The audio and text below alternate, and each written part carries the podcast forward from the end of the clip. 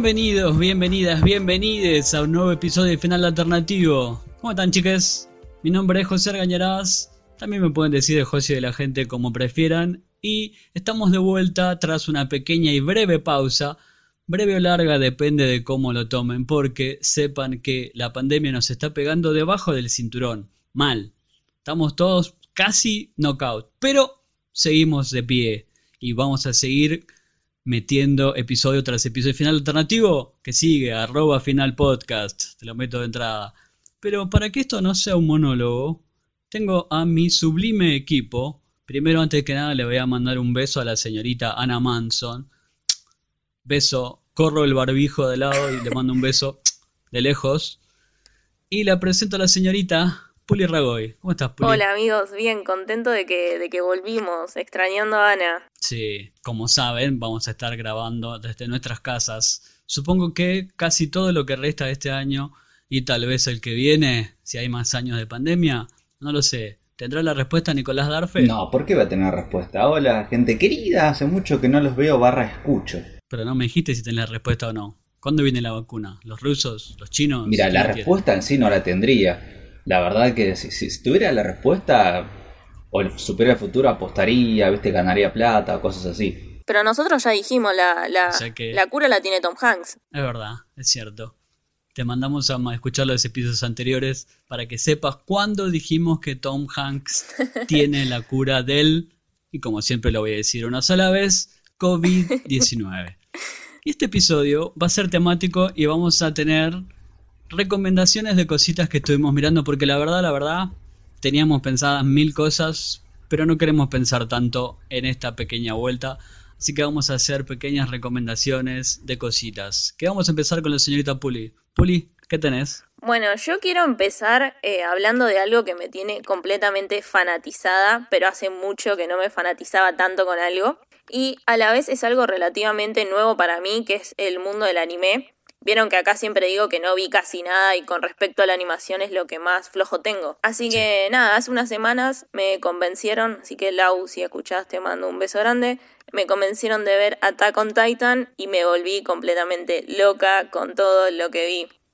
Sé que no es un descubrimiento nuevo, sé que es algo súper popular, súper masivo, pero si alguien que nos está escuchando todavía no la vio, arranco diciendo que se la recomiendo muchísimo y voy a contarles brevemente de qué va, si les parece. Dale, métele. Bueno, eh, la historia básicamente sigue a Eren, quien está en un mundo donde los humanos viven seguros, con muchas comillas, dentro de tres muros circulares básicamente que tienen como 50 metros de altura, una bestialidad increíble. Y afuera de estos muros están estos titanes gigantes bastante turbios, la verdad que tuve pesadilla más de una noche, debo admitirlo, que tienen una ah. apariencia humana y que miden como entre 3 y 15 metros más o menos, que matan a los humanos básicamente por placer puro. Y bueno, Eren, el protagonista, básicamente se ve obligado a entrar en, el mundo horrible de los titanes cuando su ciudad y el muro exterior de este anillo que comentaba anteriormente son impactados por eh, un titán. En realidad dos, pero hay uno que es el más conocido, que tiene como unos 60 metros de altura y que superaba el tamaño de las murallas, que era algo que nunca había pasado hasta, hasta ese momento. Así que bueno, desde ese día Eren decide jurar venganza y erradicar a estos titanes acompañados de sus amigos que son personajes increíbles, que son Mikasa y Armin, perdón si los pronuncio mal. Eh, Para mí es Mikasa. Mikasa puede ser, sí, la verdad que ni idea. Sí. Pero bueno, en pocas palabras así arranca la historia, pero la verdad es que a medida que van avanzando los capítulos, bueno, recuerdo que esto está adaptado de un manga también, eh, se vuelve todo más oscuro y hay varios giros que la verdad que yo no me los vi venir, pero ni de casualidad y que insisto nuevamente en que si pueden que la vean porque es una historia completamente emocionante, cautivadora. La animación es una demencia, a medida que van pasando las temporadas se vuelve cada vez todo más detallista, eh, la música tiene un nivel que yo no les puedo ni explicar lo que es. Y mm, algo que me sorprendió es que los personajes femeninos son espectaculares. Todas, todas me encantan. Sí. Y bueno, nada, aprovecho que, estoy hablando eh, de, este anime que me encanta y quiero acá reivindicar, así que para las personas que lo vieron necesito por favor que, a ver si están conmigo, eh, a mi personaje favorito junto a Levi o como se pronuncie, que es Sasha. y que es un personaje secundario, pero yo la amo y nada, me parece increíble. Y creo que es un buen momento para verla si nunca la vieron, o para volver a verla si ya la vieron, porque, bueno, es una serie que se creó en el 2003 y ya tiene tres temporadas, pero eh, se viene ahora la cuarta, se viene el final en donde se pudre todo en octubre, así que nada, creo que es el momento ideal para verla y no la pueden dejar pasar posta que es impresionante. Así que nada, mi primera recomendación, Attack on Titan, y creo que está en Avenida Torrent. Yo te cuento mi experiencia con Shingeki no Kyojin, supongo que se pronunciará de esa forma, que está escrita por Hajime Isayama y empezó el manga en 2009. Yo arranqué a leer el manga, que es fascinante. La verdad que la ambientación medio medievalista, porque esta sociedad de la que habla Puli está totalmente devastada por este ataque de los titanes, que son unas fuerzas de la naturaleza terribles, pero no tienen explicación. Tal vez funciona como metáfora de, de la realidad, de la actualidad, no lo sé. Tal vez el autor no intentaba hacer eso, pero le salió. Y tiene cosas muy, muy interesantes. Me parece que no decimos nada, como dijo Puli, no descubrimos nada, es un hit alrededor del mundo, pero vale la pena volver a recomendarla. Así que Attack on Titan va re de una. Sí. Y ahora está, así está terminando. El autor sigue, ya, creo que ya terminó 129 episodios. Que para el mundo del manga es un montón. Y para el anime, que yo lo empecé a ver y es mucho más lineal de lo, que lo que es el manga. Son las dos hermosas bestias para meterse en eso. Así que súper recomendado. Nico. Yo, mira, justo si seguimos con el mundo de lo animado, me, me copé más que todo porque está bueno y segundo porque es, una película animada que tuvo el doblaje aquí en Argentina, que es la película animada de Mortal Kombat. No sé si la estuvieron chusmeando, que se llama La venganza de Scorpion. Que... La escuché pero no la vi todavía. No, primero está bueno porque el doblaje se hizo acá en Argentina y, nada, es atractivo, eso me parece que está piedra para apoyar. Y después, porque me pareció interesante que Mortal Kombat siempre tuvo esta ambigüedad, ¿no? De los villanos o los que se han considerado malos siempre nos terminaron gustando más, ¿no? Sub-Zero, Mortal Kombat, no sé, Goro, demás. Eh, pero ¿qué pasa? En el juego... Shao Kahn, viste, eran personajes que cuando jugabas, desde los primeros juegos allá en Sega y demás, hasta los de ahora, mm, eran más atractivos para elegirte. Pero ¿qué pasaba? En las adaptaciones reales o animadas, esos terminaban siendo personajes secundarios. No sé si pudieron ver otras películas o otras animaciones, donde los protagonistas eran justamente los personajes que nos parecían me en los juegos. No sé, Liu Kang, por ejemplo. Que era un personaje. Claro, siempre fue el protagonista de todas las películas y las series de Mortal Kombat, o la gran mayoría, pero después en el juego ni te interesaba. Y acá me parece que le buscaron una vuelta diferente a Mortal Kombat. Legend, se llama así, eh, La venganza de Scorpion, porque justamente está Scorpion como protagonista y no te lo meten como es el malo, malo, malo, pero tampoco es el bueno, bueno, bueno.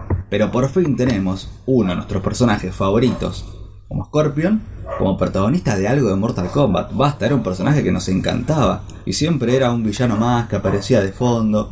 Y la verdad que acá le pusieron una trama. Una trama interesante que tiene que ver con la familia. Incluso me parece que es de esta te muestran acá como esta nueva gama de villanos, ¿no? Donde, si se quiere, son, o te muestran el, el por qué son así, ¿no? Cómo llegaron a ser malos, ¿no? Nosotros cuando éramos chicos, los villanos eran, nacieron malos y querían conquistar el mundo porque eran malos, nada más. Acá te cuentan por qué tomó la decisión de, si se quiere, ir al lado oscuro, ¿no? Eh, y, me pareció bastante diferente a todo lo que se vio a nivel audiovisual de Mortal Kombat. Por eso quería resaltarlo. Muy buena, la recomiendo. Mortal Kombat Legends, La venganza de Scorpion. Eh, si les gustó a los juegos, van a ubicar porque me parece que está hecho también para una introducción de varias películas de este tipo. Porque metió todos los personajes más conocidos, incluso de, los, de esa primera escuela. ¿no? De, del Sega, de Mortal Kombat 1, 2, el 3, que fue como el mejorcito de esa época. Eh, y creo que se viene mucho más de esto. ¿eh? Está perfecto, me gustó. La verdad que hasta ahora tenemos cosas interesantes. Me toca a mí y yo estuve mirando pocas cosas. La verdad que, repito que la pandemia a veces te quita capacidad de concentración y a veces no, simplemente no tenés ganas. La verdad que a veces no tenés ganas de ver cosas y te vamos a decir como siempre que está bien, es una es una ocasión, un tiempo que pocas veces ha pasado en la historia de la humanidad y si no tenés ganas de hacer nada está perfecto, si tenés todas las ganas del mundo también está perfecto. Tómatelo tranquilo, si no te desesperes, vamos a salir todos juntos, dale que se puede. Alto mensaje. Y estuve mirando, estuve mirando como siempre HBO otra vez mete un hit, alto hit, Perry Mason. ¿Qué onda? Chicos, no les puedo contar lo excelente que es Perry Mason. Hay una serie anterior ultra clásica sobre un abogado, un courtroom drama, que la verdad que sabía de su existencia pero nunca lo vi y no hace falta haberla visto antes para empezar a ver esta de 2020, que arranca vos decís, ah, pero esto no es... Empieza Matthew Reese, capo, lo amo, desde Americans, de ahí en adelante todo lo que haga yo lo voy a seguir. Y arranca como detective privado, totalmente alejado de la imagen prístina que teníamos de ese abogado. Y la verdad que la historia es súper oscura. Estamos en una Nueva York de los años 30, plena depresión, después del crack de la bolsa del 29, todo pobreza, todo oscuridad, todo tristeza. Empieza con un asesinato muy fuerte de un niño, hay imágenes impactantes, no es para toda la familia, es para mayores de 16. Y de ahí empieza una investigación que al principio decís, no, no entiendo nada, pero después con el correr de los episodios se va armando el rompecabezas y la verdad que es muy, muy, muy bueno. Para mí entra derecho a lo mejor del año y te tiro la otra carta ganadora que es Tatiana Masliani. Listo. No necesito más. Encima es raro. Que acá también hace de una religiosa. Sí, decime. No, no, que es raro que HBO en sí no le está dando mucha bola, pero el público la está recibiendo bastante bien. Es que no, no es una época tampoco como para que brille esta serie porque es una época oscura del mundo y es una serie muy muy oscura. Es por momentos es súper depresiva. Hmm no tiene un rayo de luz en ningún momento de la historia. Pero bueno, la vida es así y la verdad que Perry Mason la super recomiendo. Entonces ya tenemos tres. Attack on Titan, Mortal Kombat y Perry Mason. Ahí ya tenés hecho más de un fin de semana, pero tenemos más cosas. Puli, ¿qué más tenés? Eh, yo ahora voy a ir por un documental nacional mm, que se estrenó el año pasado, si no me equivoco, que se llama Una banda de chicas. Es un documental que está dirigido por Marilina Jiménez, que bueno, es conocida por integrar la banda Gillette, que bueno, básicamente ella decide dejar eh, de lado el bajo, la música por, por la cámara y meterse de lleno en el mundo audiovisual y es en donde empieza a gestar este documental registrando a sus ex compañeras de banda y a sus colegas artistas, eh, bueno, en la escena musical porteña durante los últimos 10 años más o menos. Creo que es un documental súper necesario, sirve de disparador para comenzar a preguntarnos muchas cosas y también para eh, cuestionar costumbres y reflexionar sobre los, los, modos de una industria bastante compleja y dura como es eh, el mundo de la música, digamos. Y bueno, nada, reflexiona sobre la música que se espera que hagan las mujeres y qué es lo que pasa cuando ese estereotipo no se cumple.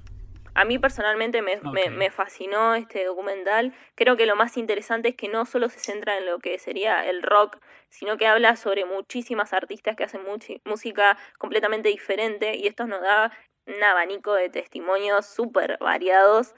Y nada, además está buenísimo que las entrevistas se van intercalando con una muy buena cantidad de material de archivo que las muestra a las, a las distintas bandas en vivo y las minas que la rompen.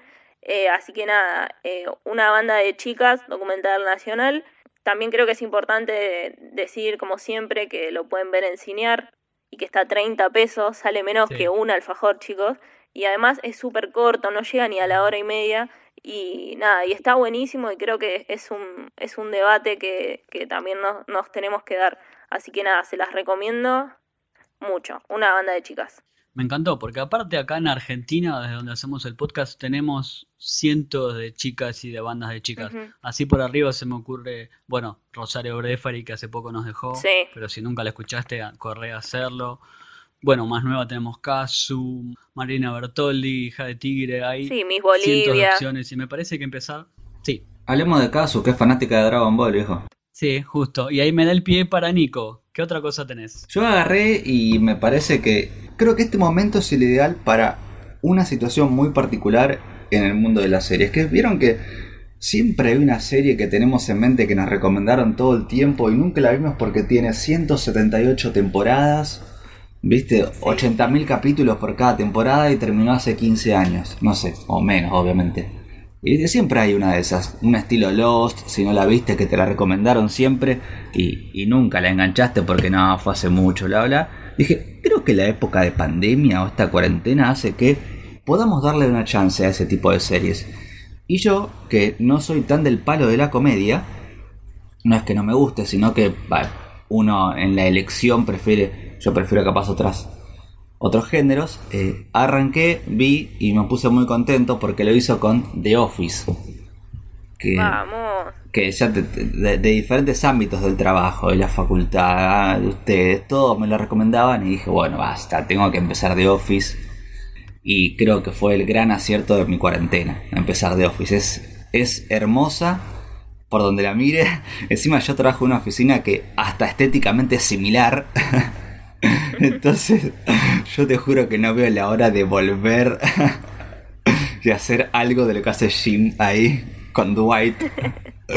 No, no, pero me parece que la verdad que por un lado es bastante polémica, pero porque busca ser polémica, los personajes son así a propósito. Una discusión que teníamos con un amigo era eso, que, que decías, bueno, pero ahora como que mm, hay cosas que no, hay cosas que sí, pero yo por un lado digo, pero lo plantean así a propósito de de, bizarro, de, todo lo malo. De hecho, hay personajes que son todo lo contrario a lo que tiene que ser en la vida real, ¿entendés? Michael Scott, que es el jefe. O sea, no, no, es todo lo que está mal, pero me hace reír mucho. Es una porquería. ¿Viste? Eh, y Dwight, bueno, no hay ni hablar. Pero me parece que, más allá de que si me haya gustado o no, o este ejemplo en particular, creo que la cuarentena tiene esto de que podés empezar esa serie que te recomendaron siempre, ¿viste? Un estilo Doctor Who, ¿viste? Eso que, siempre tuviste ganas, pero no, son mil capítulos, que no tengo tiempo, que bla, que bla, que bla, que bla. Esta cuarentena me parece que es el momento exacto, ideal para eso. Así que los acompaño a todos y a todas las que están ahí, los que están ahí, que, se animen a hacer eso, ¿no? Con una serie que, que capaz véanse un trailercito a ver si les llama la atención, porque por algo la recomienda el mundo también, ¿viste? Un golazo, la verdad que reírse en estas épocas no tiene precio. Así que está muy bueno de Office. Y si queremos seguir en la onda Feel Good, tengo uno de los estrenos más esperados de Hulu. Y por mí también, que es Palm Springs. ¿La vieron, chicas, esa? Sí, yo la vi. Es la nueva película de Andy Samberg, así se vende. Pero en realidad es mucho más. También está Kristen Milioti, que es la madre de How I Met Your Mother. Una serie que también podrían empezar a ver. Envejecida poquito mal en algunos tramos y bueno, no importa. Vuelvo a Palm Springs. Es una historia de viajes en el tiempo. Sería el día de la marmota, pero con una pareja. Sí. Y es divertidísima, es buena onda. Tiene ahí una cosa también desacada por momentos. Tiene una libertad que no se ve generalmente en el cine, entre comillas, mainstream. La verdad que el director, Max Barbacow, que no tiene un gran background detrás, y el, el guion de Andy Ciara, los dos ahí tienen un gran acierto que es la pareja protagónica. Repito, Andy Samberg y Christine Milioti tienen una química en pantalla que verlos, yo podría verlos horas y horas y horas. Podría ver mil secuelas de esta película. Ella está increíble. Ella es lo mejor de la peli para mí. Los dos, los dos. Juntos son dinamita. Ahí te tiro todos los clichés de Telefe. Después está J.K. J.K. Simmons también con un papel que siempre que aparece la rompe. La verdad que es un tipo que hace décadas que no hace nada malo. Lo amo. Palm Springs, anoten uno de los estrenos de este año. Cortito al pie, no te voy a contar mucho de qué va porque no tiene mucho sentido. Solamente te digo que es el Día de la Marmota, con algo un poco más nihilista por momentos, por momentos un poquito romántico. Sí camina ahí esa delgada línea entre nihilismo y romanticismo que a mí me encanta. Tiene algunos elementos de ciencia ficción, porque es viajes en el tiempo. Hay algo de surrealismo también en algunos momentos. La verdad que es excelente. Miren Palm Springs. Yo pensaba que me iba a reír más igual. Eso me, me decepcionó un poquito. Tipo, me reí, pero Creo que esperaba más la risa que, que, el tanta romance. Bueno, pero sabemos que vos no te gusta el romance por eso, por eso. Chica bien. Pero está bastante bien la peli. Tiene mucho de romance, sí. Está, es muy buena. También tiene ahí misterio, porque también tiene que una especie de rompecabezas que cuando lo arma decís, ah, claro. Pero, Puli, ¿qué más te quedaba? Y yo voy a pasar rapidito, si les parece, por dos películas de terror, porque por supuesto tengo que mencionar alguna película de terror que me gustaron, tampoco, o sea, digo, entrada no son las películas de terror, las mejores películas de terror que van a ver, pero eh, me hicieron pasarla mal un rato largo, así que eso ya es bueno en una peli de terror. Y bueno, nada, como sabemos que la pandemia causó desastres en el mundo y en la industria del entretenimiento, bueno, muchas de las pelis que estaban terminadas y a punto de estrenarse se retrasaron meses, años, o se cambiaron el lanzamiento digital. Acá entra una peli de terror que se filmó en la cuarentena, que es Host que bueno, como les decía, para mí es una peli muy efectiva de terror teniendo en cuenta las limitaciones que implica, ¿no? Hacer una película en este contexto, el director que no puede juntarse con, con, con las actrices, em, el tema de los recursos, las luces, el sonido, es, es algo muy difícil y que haya salido una peli em, así, la verdad que eh, yo lo celebro, nada, sí, se las quiero recomendar. La situación inicial es muy familiar para la mayoría de nosotros durante los últimos meses, pero con un giro turbio. Básicamente eh, tenemos a seis amigos, a seis jóvenes que se juntan en una noche durante nuestro gran amigo Zoom eh, para reírse un rato, como, como todos nosotros, y para tener una, una sesión de espiritismo. Así que se imaginan para dónde se va a ir todo. Si bien no es mucho más que eso la peli, la peli funciona muy bien y dura 56 minutos más o menos, así que no le sobra nada, que suele ser un error quizás en las pelis de terror. Creo que eh, Host tiene éxito porque aprovecha directamente como la experiencia que millones de personas vivimos desde marzo. El director confronta como los sentimientos de aislamiento, de, de, no sé, de quienes viven solos, de quienes viven solos como de quienes extrañan sus tiempos a solas. Y creo que además de esto, del contexto, ayuda eh, mucho el, grupo de actrices que tiene esta película. Realmente hace un trabajo espectacular. Y mm, algo que me pasó a mí es que la vi de la notebook acostada, así que me hizo sentir eh, que estaba ahí con, con los pibes pasándola mal. Así que nada, Host, por un lado, está muy bien, la van a pasar, la van a pasar muy mal y van a sufrir, pero está buena. Y por último tengo Relic, no sé cómo se pronunciará, pero Reliquia. Em, Perfecto. Que es el primer largometraje de la escritora y directora Natalie Erika James, que está producida por los rusos y por la productora de Shake, sí, lo voy a mencionar. Así que nada, eh, por, esta, por esta razón, lo voy a admitir, era una película que estaba esperando mucho y por suerte no me decepcionó que bueno, básicamente les cuento así rápido, sigue a Kay, eh, una mujer que recibe la llamada de la policía, eh, que le avisa que su madre, que es una mujer grande, eh, estuvo desaparecida por un par de días, así que ella y su hija, Sam, se van a la casa a buscarla y a intentar averiguar qué es lo que pasó. Y bueno, sin contar mucho, es una película que tiene sus raíces eh, muy firmes en todo lo que es la escuela de Babadook y Hereditary, ya que usa eh, el, terror para desentrañar eh, dinámicas complejas familiares. Y nada, acá involucra a tres mujeres de diferentes generaciones, que yo, la abuela, la abuela Edna, que bueno, que sufre de demencia, la hija Kay, que está harta del mundo básicamente, y la nieta que vendría a ser como la más rebelde. Y si bien también se podría decir que es una peli que trata sobre una casa embrujada, si se quiere, eh, la culpa, la obligación, la muerte, el arrepentimiento, la familia son tan importantes en la narrativa como el misterio en sí que oculta la, la casa. Así que nada, eh, les recomiendo estas dos pelis de terror, están, están buenas. Y bueno, nada, esas son mis recomendaciones. Me encantó. Tenemos para todos los gustos, para reír, para tener miedo, para pensar, para disfrutar con la música. Sepan que en final alternativo nos estamos rearmando otra vez. Repetimos que nos está pegando bajo el cinturón este aislamiento social, pero seguimos en pie y vamos a tener muchas, muchos más episodios.